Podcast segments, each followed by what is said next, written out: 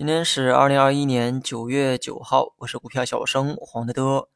今天走势呢依旧很精彩，不管市场啊如何变化，有一点呢始终符合我们当初的这个判断，那就是上证指数啊一直在领涨市场。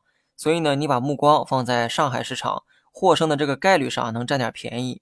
上证午后呢，在军工的带领下有一波冲高，军工板块呢近期啊因为回调呢被很多人所遗忘。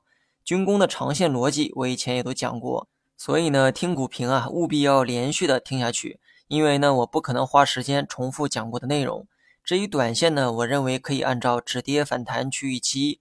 然后呢，我们再来谈一谈中概互联网企业，也就是在境外上市的中国互联网企业。因为反垄断的这个问题呢，过去半年中中概股的这个跌幅啊，普遍呢都比较大。昨天呢，又因为约谈游戏企业的缘故，腾讯、网易为首的中概股啊，又出现了暴跌。很多中概股从最高点计算，跌幅呢都达到了百分之四五十，部分个股呢甚至跌到了疫情前的这个高度。这说明啊，一方面呢风险很大，但另一方面呢估值也被消化了很多。所以呢，很多人开始蠢蠢欲动，想投资中概股或者想抄底中概股的基金。目前能看到的中概股啊，都代表了我国最优秀的互联网企业，所以呢，投资价值啊它肯定是有的。他们的下跌呢，更多是因为这个特殊的缘故。因为今年的政策对很多行业并不友好，所以呢下跌也实属无奈。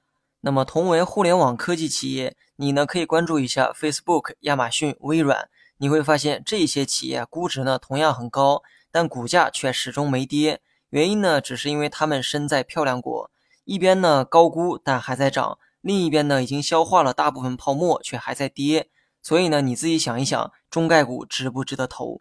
或者说，因为某些外力让这些中概股跌出了更低的位置，那么届时会不会埋下更便宜的机会呢？如果你问我，我的答案是会。那么最后呢，应该说这个大盘哈，但是想了半天呢，也不知道说点啥。怪我哈，上学的时候呢就应该学好文科，这样呢最起码知道如何凑字数。大盘呢隔着一颗十字星又换来了一根光头羊，虽然呢没能突破三千七，但很明显做了一次尝试哈。最后呢，收在了三六九三点，没啥好说的。今天观点啊，跟昨天的一样，趋势上可以继续看涨。面对三千七，继续给大盘一个机会。下面的话，估计你们都会抢答了吧？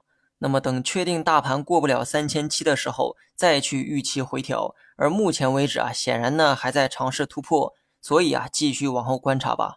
好了，以上是全部内容，下期同一时间再见。